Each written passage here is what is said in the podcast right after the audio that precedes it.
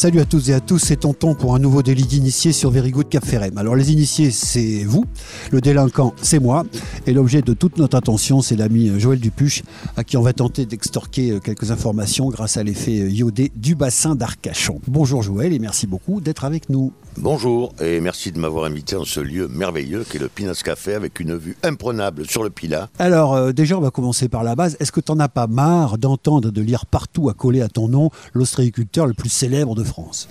Bah écoute, euh, à un moment, tu sais, les gens disent ce qu'ils veulent et c'est leur problème à eux, pas trop le mien. Donc, euh, c'est pas trop désagréable pour moi, l'ostriculteur le plus célèbre de France, puisque je vends des huîtres quand même, donc commercialement c'est plutôt intéressant. Même vis-à-vis de mes confrères, euh, j'ai rencontré des gens qui m'ont appelé en me disant Ah, ben tiens, c'est bien ce que tu fais sur les huîtres, et, et donc, euh, non, ça me va. Ouais. En plus, c'est vrai que tu es un excellent VRP, je dirais, pour euh, l'impératrice, tes parcs là-bas au Jacquet. Tu acceptes en fait maintenant les techniques modernes de communication. Je t'ai vu passer pas mal sur YouTube ces derniers temps. YouTube, oui, mais j'ai fait des émissions. en fait, tout ce qui touche à l'huître, tout ce qui touche à la gastronomie, tout ce qui touche au, bonheur de la table et au, et au plaisir et au partage et à, et à l'amitié, je m'inscris assez facilement dans tout, tout, ce qu'on me propose. Donc j'ai fait des chicandiers, j'ai fait des morganiqués, qui sont des youtubeurs qui marchent fort. Ah bah, Chicandier, il a fait, je crois, 500 000 vues, et puis euh, l'autre, il a fait Morgan, il a fait 1,3 million avec ton émission.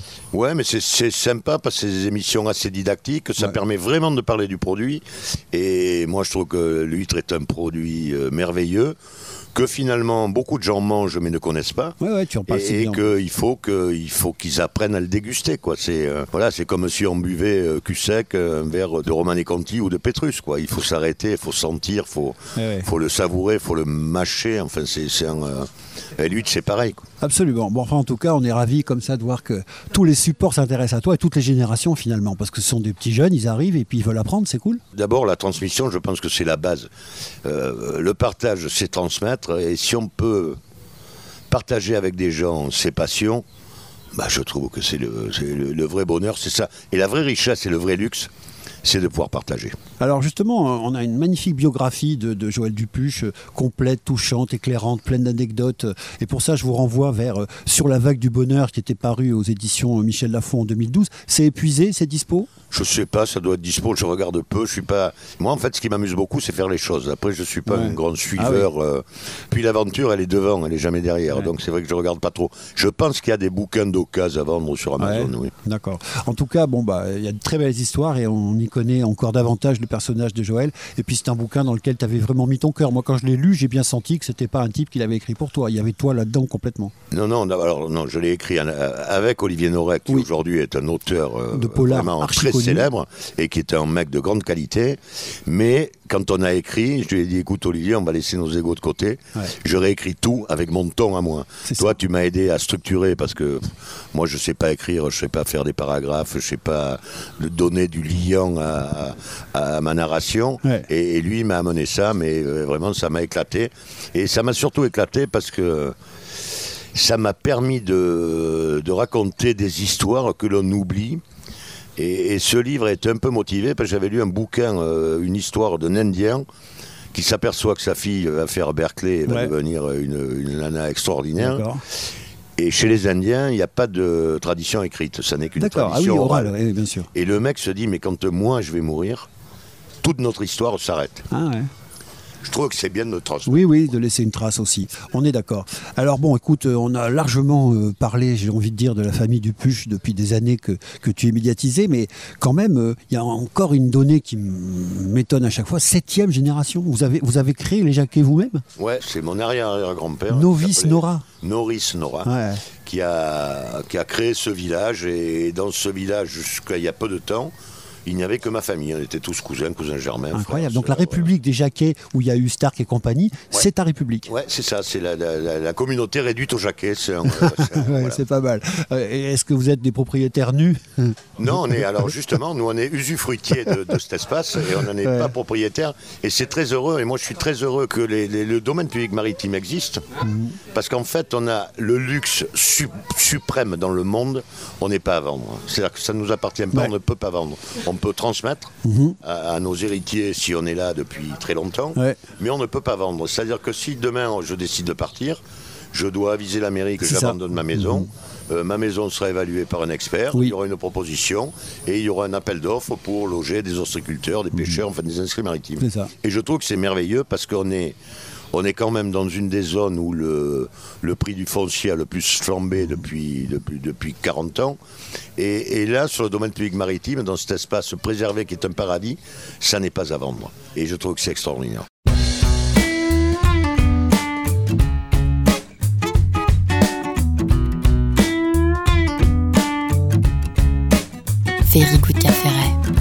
You it's your show so what's it gonna be?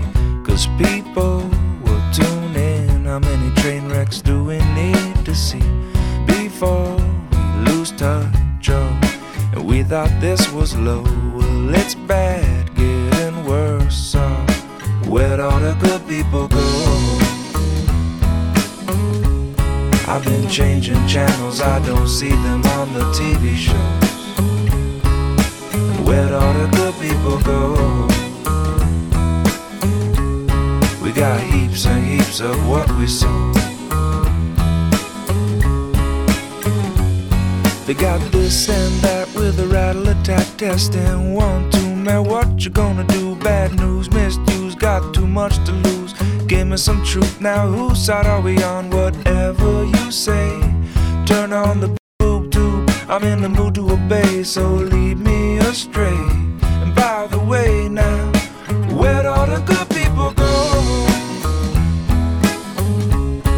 I've been changing channels, I don't see them on the TV shows. Where'd all the good people go? We got heaps and heaps of what we sow.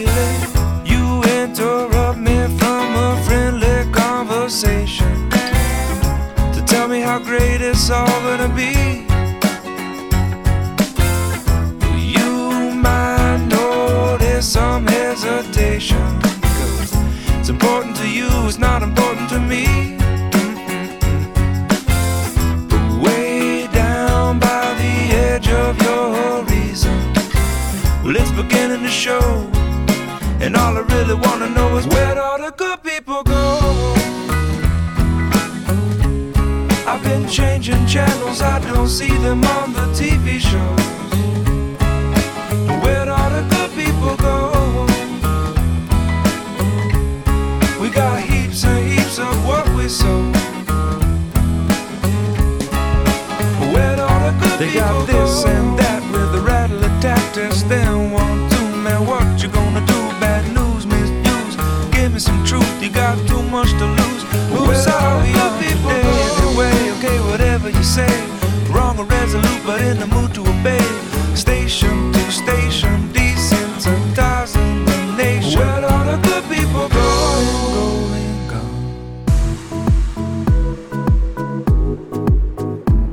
sur euh, Very Good Cap Ferret avec euh, un délit initié qui concerne aujourd'hui Joël Dupuche. Tu es 200% ostréiculteur ou les opportunités offertes par la vie t'ont transformé en touche à tout? Non, non, je suis vraiment mon vrai job, c'est ostréiculteur pour 95% de ma vie. Voilà, ça tourne autour de l'huître, dans l'huître, près de l'huître euh, avec mes clients. Alors après, l'huître, ça nous amène partout. On peut être sur les parcs à huîtres, mais on peut être aussi aller voir des clients pour leur expliquer en fait, le problème, c'est pas d'être le meilleur. Le problème, c'est de faire croire aux autres qu'on est le meilleur. Mm, mm, mm, et, dans l'huître, et dans l'huître, franchement, il y a, plein d'ostriculteurs qui font des huîtres merveilleuses. Moi, j'essaye d'avoir une philosophie de mon produit, comme je l'aime, et j'essaye de la faire partager. Si ça marche, c'est génial. Mais si ça marche pas, tous les goûts sont dans la nature, mmh. et tant mieux. Il y a des gens qui aiment bien les huîtres euh, un peu maigres et qui se gobent. Euh, moi, c'est pas mon truc. Bah Donc, euh, j'essaye de pas vendre ça. Mais chacun ses, ses, trucs. En fait, une belle huître, pour moi, c'est celle qui donne le sourire à celui qui la mange ah, bah il la mange. C'est ça. Tout le reste, c'est de la littérature. C'est un peu comme le vin, c'est-à-dire que c'est pas l'étiquette qui compte, c'est le goût que tu en as, quoi. C'est le plaisir que tu en as. Alors, justement, par rapport aux autres casquettes de, de Joël Dupuche, on en est où de, de conversation? Alors, tu avais un projet à un moment donné qui consistait à aller parler aux gens sur scène. Voilà, mais conversation, ça, ça je, je, pense que ça va reprendre. On va redémarrer ça là maintenant. On est tombé donc sur les périodes de Covid. Les deux premières ont été annulées parce qu'il y avait le Covid. Et la troisième a été annulée parce que j'étais hospitalisé. On a manqué me couper un pied. Et j'ai failli ressembler à Robert Hossein d'Angélique, Geoffrey de Perrac, ce qui, est, ce qui aurait été à mon âge une grande qualité. Quand je suis arrivé à Montpillon, ouais, on aurait foutu dit pour les, ce petit bruit. Les et donc ça m'a mis, mis, quand même à genoux, bah vraiment à genoux. Et, et, donc on n'a pas pu le faire. Et ça va redémarrer doucement. Mais comme les, tous les spectacles ont redémarré en force parce mhm. qu'ils étaient tous vraiment Absolument. en demande et en manque. Oui. Je pense que la priorité de Life Nation n'était pas Joël Dupuche et je, et je les comprends parfaitement. Très bien. En tout cas, c'est un projet qui est né d'où euh, et qui est venu de quelle partie de ton âme? Ben, c'est un projet qui est venu parce que je me suis retrouvé avec un manager euh, d'artistes. Euh, avec une nana extraordinaire qui s'appelle Fovoto, que j'adore, une danseuse Absolument.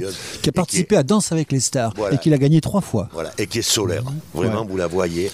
Elle vous sourit, elle vous regarde. Tu dis ça parce qu'elle a les cheveux rouges. Non, non, non, non, mais elle est vraiment solaire. Il y a des gens solaires. Oui, oui. Christelle Gauthier, bien sûr. personne solaire. Ah elle même pas solaire. Elle est et j'aime les gens solaires. Proxima parce que du centaure. Ça, les gens solaires, ça nous amène, euh, ben, ça nous amène du soleil. Quoi.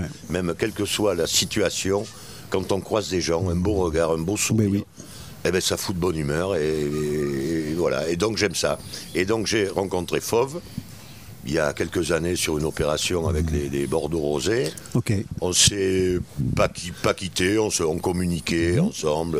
Elle faisait des spectacles, je lui envoyais euh, bonne chance. Faire, et un jour, j'ai eu un coup de fil d'un copain au domaine du Ferré qui m'a dit il y a quelqu'un qui veut te voir, viens boire le café avec nous.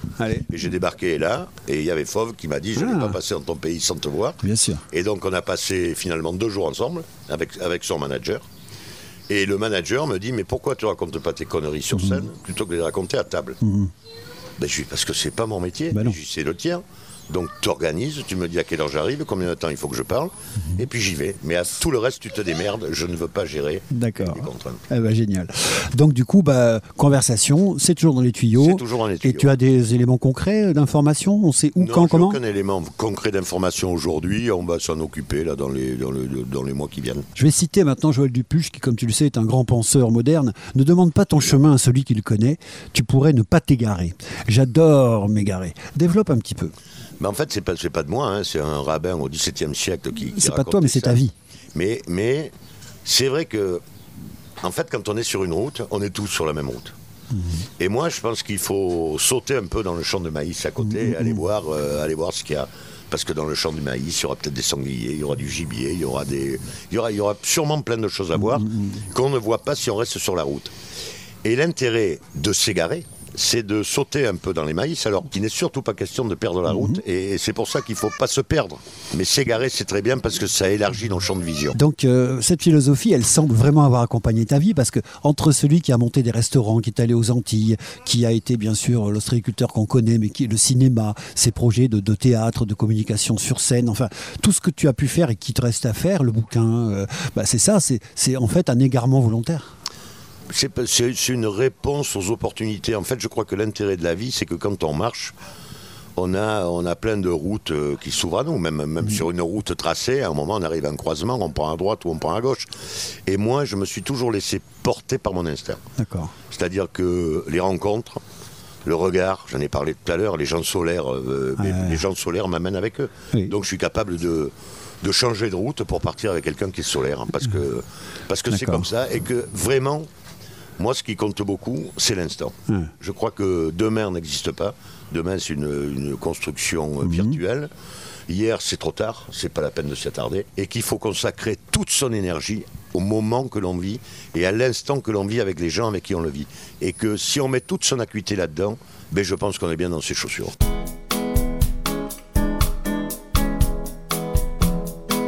Very good Cap Ferret.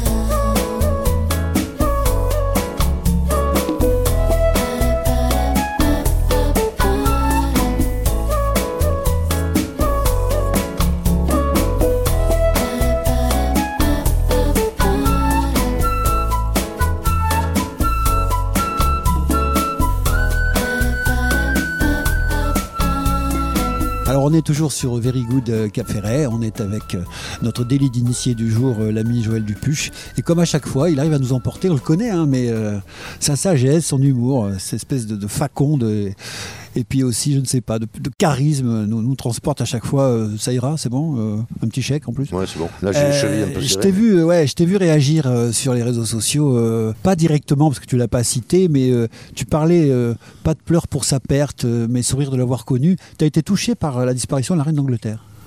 Oui, parce qu'elle a quand même marqué le chèque. J'ai eu la chance de la voir en photo à, Big Falls au Zimbabwe elle était resplendissante, d'assumer toute sa vie, si longtemps. Des responsabilités comme celles qu'elle a assumées. À l'âge où elle les a assumées, c'est voilà, une grande dame. Voilà.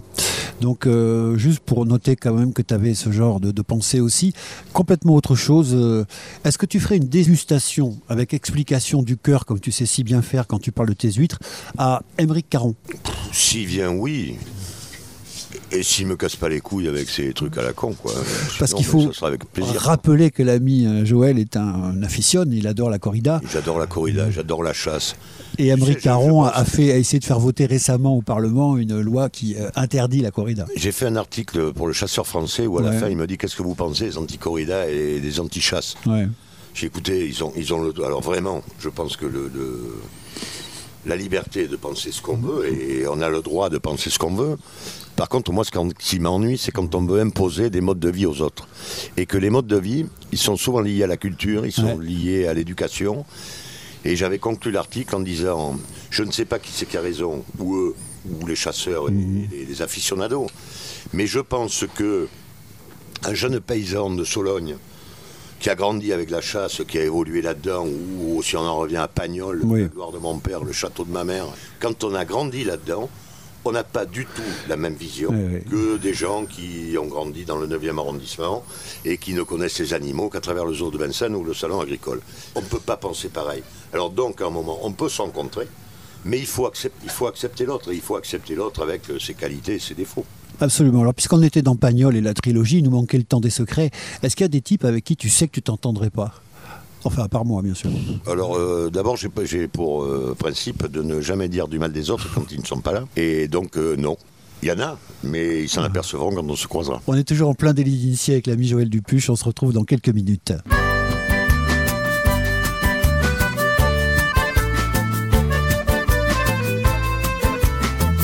Cap Je cherchais quelques rimes quand elle m'est apparue. Cette beauté qui signe princesse de la rue. Élégante, exotique, sortie des fleurs du mal. Des fumées baudelairiennes, un amour marginal. Juste derrière l'épaule, un tatouage dit Malheur à qui me frôle, je suis comme je suis. Suis comme je suis, plaisir à qui me prend. Et dans ce jeu de rôle, je te veux maintenant. L'été était nu sur la plage, et cet amour sauvage, profondément marqué par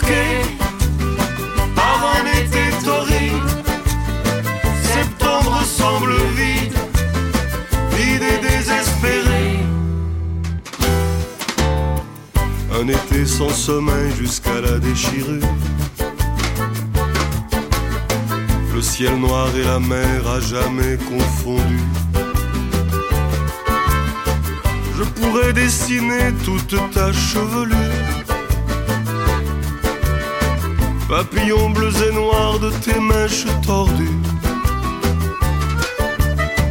Mais la foudre est tombée, j'en garde la ce poignard de nacre dans la plaie qui me tue. Tes lèvres entr'ouvertes et puis cette blessure. Où l'amour et la mort se mêlent sognador. L'été était nu sur la plage et cet amour sauvage profondément marqué, marqué par un été torride. Septembre semble vide, vide et désespéré. Je suis comme je suis, malheur à qui me prend. Malheur à qui me frôle, attention si je mens. Et l'amour et la mort se mêlent, sognador. L'été était nu sur la plage, et cet amour sauvage, profondément marqué, marqué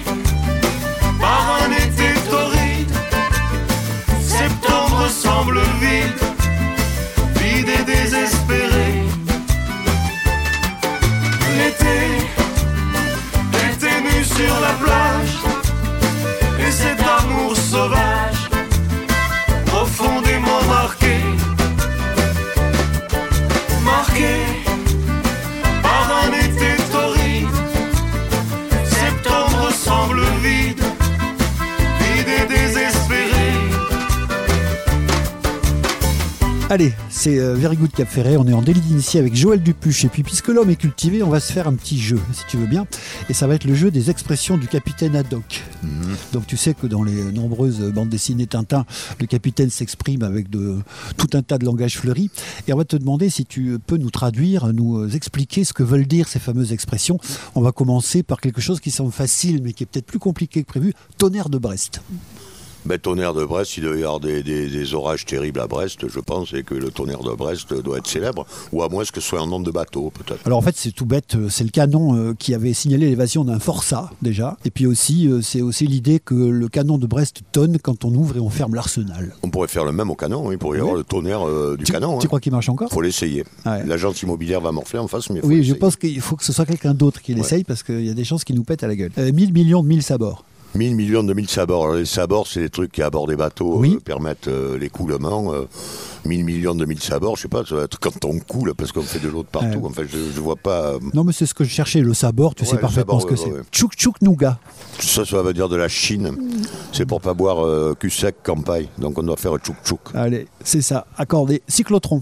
Cyclotron, c'est un appareil euh, qui doit tourner, puisqu'il y a cycle dedans, donc Ouais. ça doit être rond. Ouais. Et cyclotron, c'est pour faire des. C'est pas pour accélérer les particules. Si, voilà, il est fort quand même, ouais. bien joué. C'est un accélérateur de particules conçu par Ernesto Lawrence et machin Livingstone dans les années 30. Bravo. Euh, amiral de bateau lavoir. C'est quoi un bateau lavoir Justement, ça existe. C'est quoi à ton avis? Alors un bateau lavoir, je sais pas, un amiral, je sais très bien ce que c'est.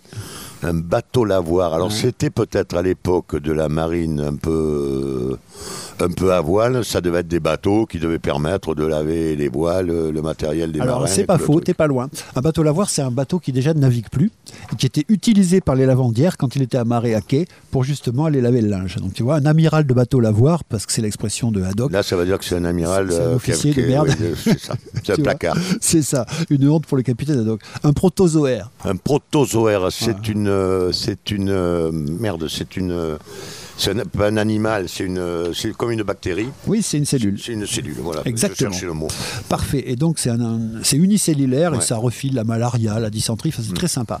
Bon, ça, tu sais, un mérinos, tu connais Mérinos, c'est une race de mouton. Absolument. Euh, le zouave, aussi, tu connais. Le zouave est un soldat euh, de l'Empire euh, français qui servait, qui avait des pantalons rouges et, et on en a échoué un sur le pont. Un peu de comme les l'Elba. ostréiculteurs, en Voilà, fait. Exactement. ça. Et tu sais, que la, tu sais que la flanelle rouge des ostréiculteurs Pourquoi a démarré dans les années euh, justement 1870 sous Mhm. Napoléon III Oui. parce que l'armée avait des tas de rouleaux de flanelle rouge pour Mhm. habiller ses soldats. Oui. Et en fait, les ostréiculteurs, la flanelle a la- l'avantage de, de garder la chaleur. C'est même quand on est mouillé, on n'a pas froid. Et c'est pour ça qu'on avait tous des pantalons rouges, mais qui Ah. n'étaient pas décoratifs, qui faisaient euh, un demi-centimètre d'épaisseur. Intéressant. Bande de zapothèques. Alors, qui sont les Les zapothèques Zapothèques, ça doit être des peuplades d'Amérique euh, centrale ou d'Amérique du Sud, Exactement. comme les Incas, les, Ouais, les civilisation précolombienne euh, qui a vécu 650 ans avant Jésus-Christ. Allez, on s'en fait un petit dernier. Euh, Anacolute. voilà. Anacolute. Ça, c'est dur. Anacolute. Alors, anacolute, je crois que c'est, c'est pas une. C'est pas une espèce de coucourde ou un truc comme ça, c'est, pas un légume. C'est une figure de style comme une métaphore, un oxymore. Ah non, c'est ça, oui, anacolute. Non, pardon. Moi, je pensais que c'était quelque chose ou quelqu'un. Non, non, je, pensais que c'était un, je pensais que c'était un légume, moi, anacolute. Alors, en fait, par exemple, je te donne un exemple d'anacolute, c'est le nez de Cléopâtre, s'il eût été plus court, la face du monde en eût été changée. Aspanguero a fait un truc comme ça. Voilà, tu vois. Il a dit, j'ai pas un coup de poing dans la gueule, si j'avais pas eu le nez, je le prenais dans la gueule. Tu vois, voilà. Donc, euh, en fait, c'est une phrase qui se coupe brutalement vers une autre direction. C'est toujours intéressant, on apprend un peu de tout. On va en rester là pour ce qui concerne euh, le jeu du capitaine Haddock euh, ce sera à refaire, mais avec du monde, parce qu'en face à face, c'était pas une si bonne idée. Euh, il nous manquait les rires à la Béni derrière. Allez, on fait une nouvelle pause. On est avec Joël Dupuche.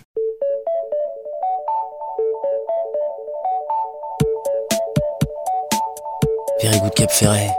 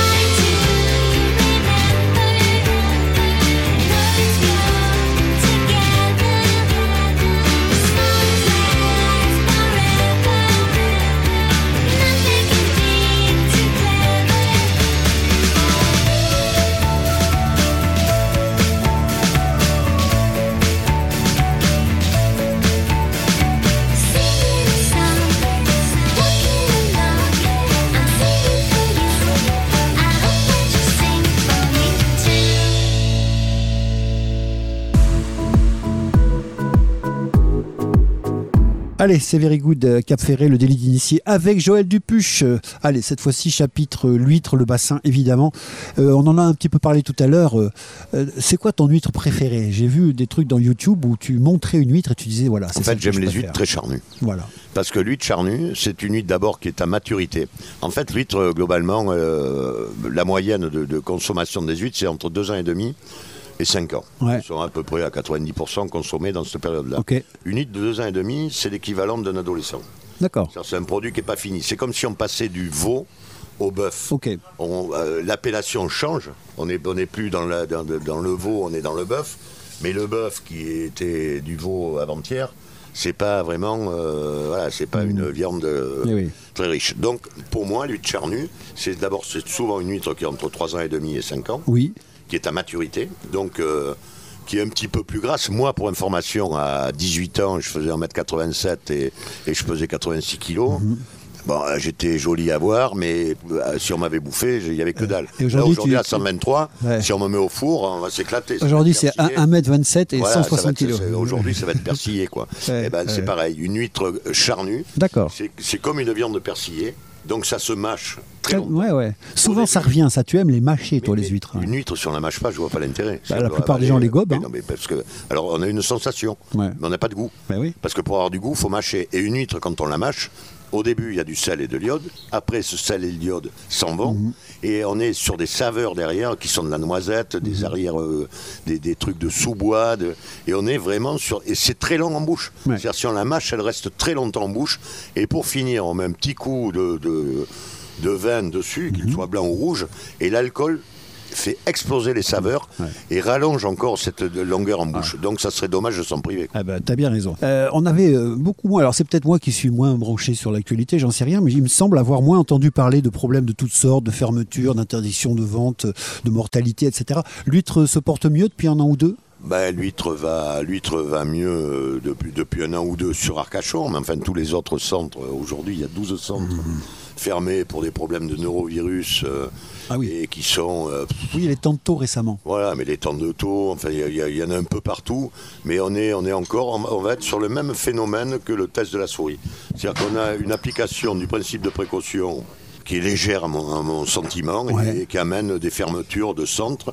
Et en fait, tous les norovirus sont souvent dus à la pollution des eaux par les humains. Mhm. C'est-à-dire que globalement, les humains polluent l'eau, oui. l'eau pollue les huîtres, qui, quand elles sont consommées par les humains, repolluent les humains. D'accord. En fait, euh, c'est un cercle très vicieux. C'est surtout la gastroentérite. Mais la gastroentérite, il y en a partout.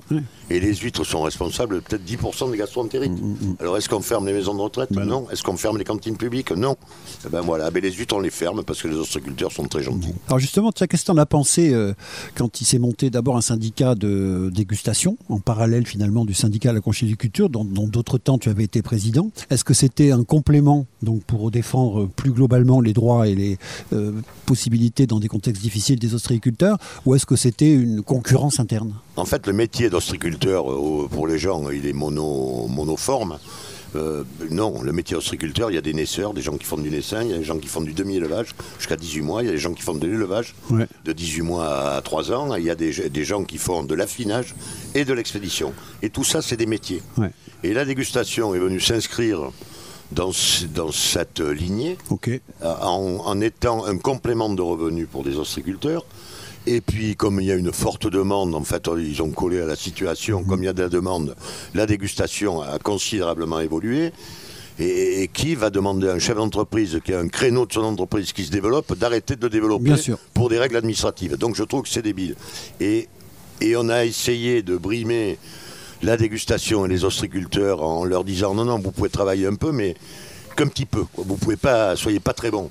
Ce, qui est fou, un ostréiculteur qui a une belle dégustation avec un bel emplacement et qui cartonne, eh bien tant mieux qu'il cartonne. C'est bon pour l'économie locale, c'est bon pour les équipes, c'est bon pour les gens qui sont là et qui, vont avoir une belle image du produit quand ils vont les ramener à Paris, à Lyon ou à Lille.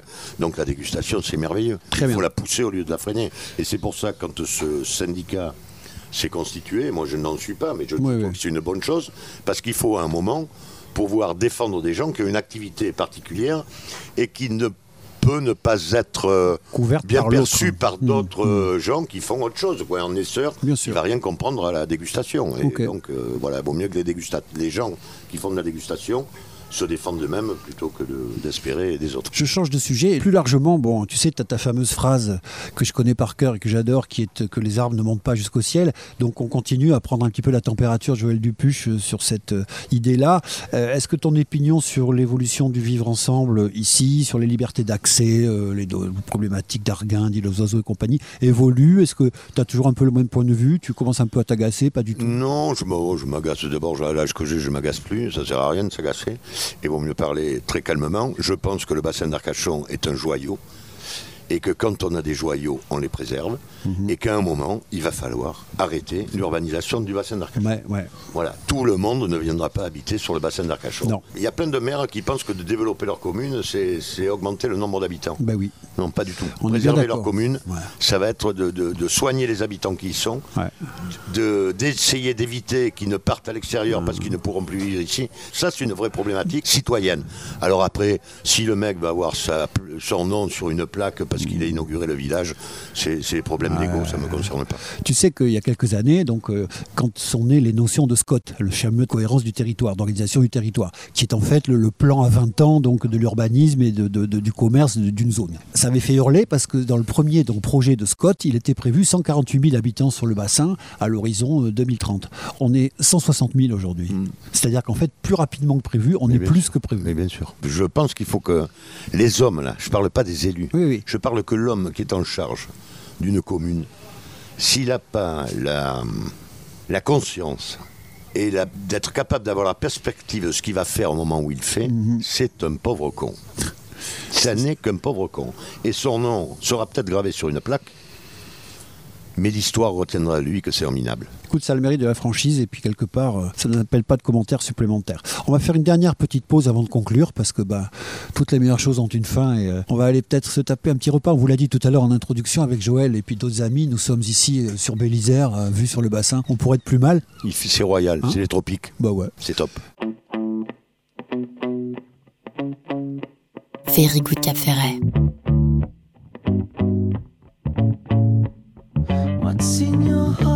when I try to be true? Baby, you don't care. can you see that I'm trying